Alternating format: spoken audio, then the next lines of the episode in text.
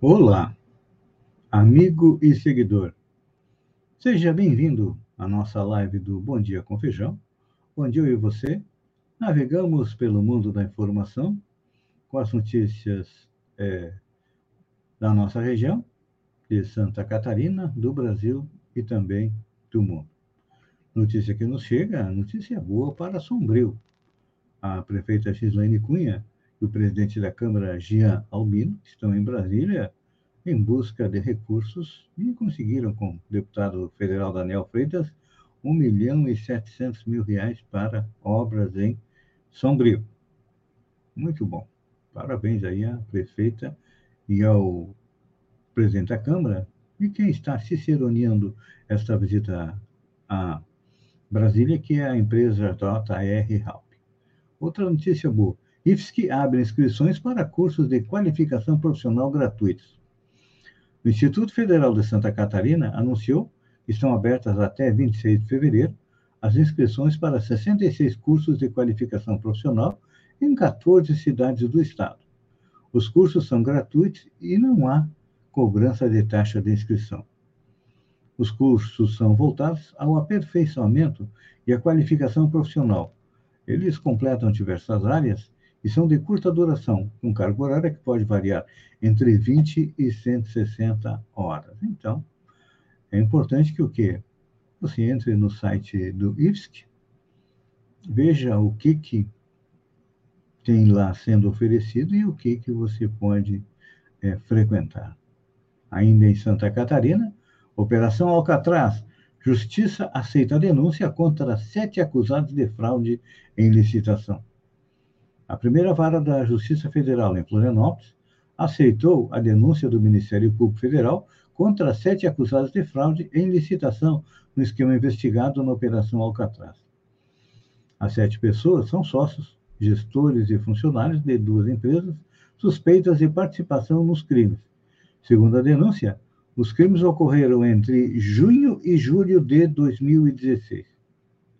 O documento trata de uma dispensa de licitação e um pregão presencial para a contratação de serviços de tecnologia da informação feito pela Secretaria de Estado da Administração. É importante a gente lembrar que o deputado Júlio Garcia também é um dos acusados é, na Operação Alcatraz. Já teve sua prisão preventiva decretada, depois foi substituída pelo uso de tornozeleira. Ele foi afastado é, da Assembleia Legislativa, mas seus pares acabaram livrando a cara é, do Júlio Garcia. Dinheiro em caixa. É. Você sabia que, apesar da pandemia do novo coronavírus, estados e municípios fecharam 2020 com quase o dobro de dinheiro em caixa em relação ao ano anterior? Segundo dados do Tesouro Nacional e do Banco Central. De acordo com as duas instituições, o saldo dos estados e municípios passou de 42,7 bilhões de reais em 2019 para 82,8 bilhões no fim do ano passado, uma alta de 94%. Trata-se da maior disponibilidade de caixa para prefeitos e governadores em menos de 19 anos. É, nós percebemos aqui em Balneário Gaivota, né? Normalmente é, o caixa fica rapado para administração posterior, e aqui em Balneário Gaivota ficaram cerca de 8 milhões. É claro que boa parte são dinheiro de empréstimos e obras que haviam sido contratadas e ficou na conta o dinheiro para é, pagá-las. Hoje, quarta-feira, é dia de futebol. É, Campeonato Brasileiro, às 19 horas, tem a primeira partida, Internacional e Esporte. Com certeza, se o Internacional é, vencer, vai dar mais um passo para colocar a mão no caneco de campeão de 2021. Depois, às 19h15, nós temos Fortaleza e Vasco, 21 horas São Paulo e Ceará, 21 horas e 30 minutos Fluminense e Atlético Mineiro, e também Corinthians e Atlético Paranaense. Cidades vacinam profissionais fora da linha de frente antes de imunizar idosos. Desordem, falta de planejamento, erro.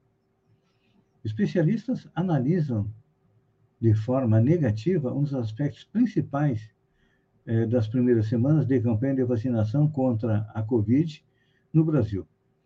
Alvo da crítica são cidades que passaram a vacinar profissionais da área de saúde que não atuam na linha de frente no combate à pandemia.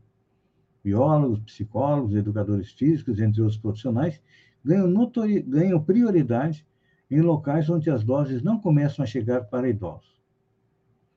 Para vocês terem uma ideia, apenas na região metropolitana de São Paulo, das 39 cidades, 21 escolheram não priorizar apenas os profissionais de saúde da linha de frente de combate a coronavírus, de acordo com o levantamento feito pela TV Globo.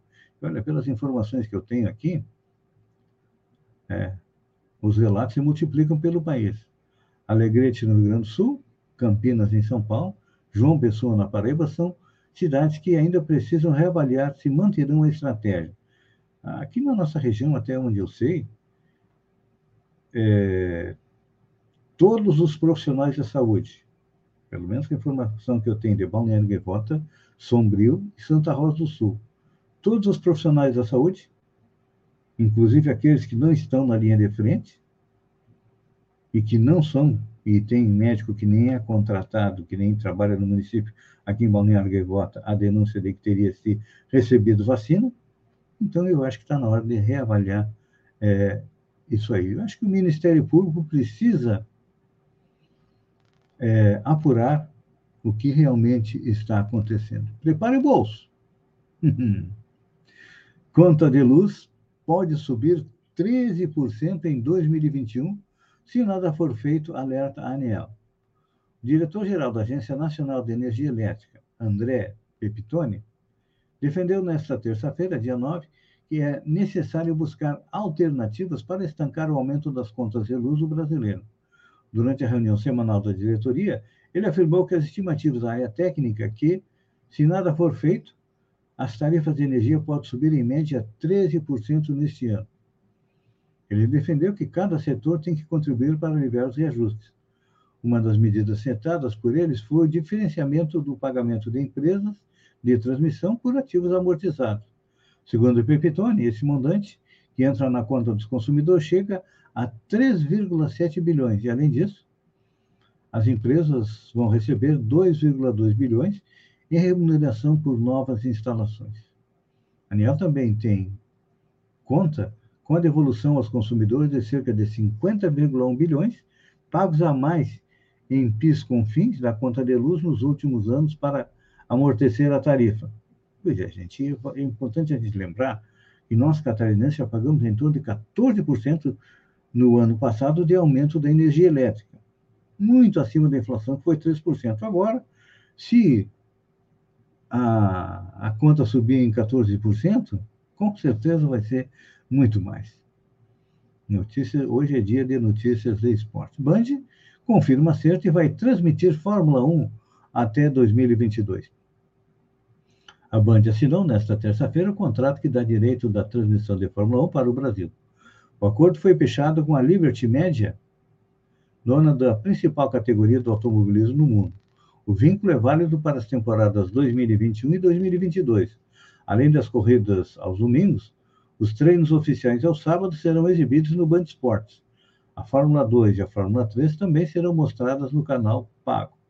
O anúncio foi feito por Glenda Zolinski e Reginaldo Leme dentro do programa Brasil Urgente, apresentado por Datena. À noite, o Jornal da Band mostrou duas reportagens para comunicar ao público da Band sobre a aguardada novidade. Uma delas mostra os detalhes do contrato.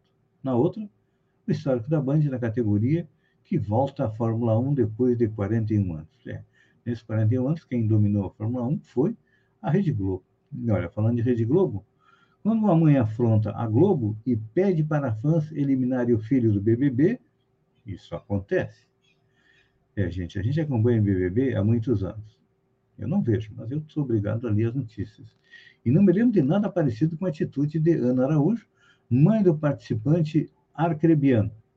Em mensagens disparadas nas redes sociais, ela apelou a quem torce por Bill para eliminá-lo no paredão desta terça-feira a interferência de Araújo quebra a ordem natural das coisas do BBB e é uma afronta à Globo, diante da insatisfação com o tratamento que Bill vem recebendo e da preocupação com os prejuízos que possa estar causando ao rapaz, ela sinalizou basta.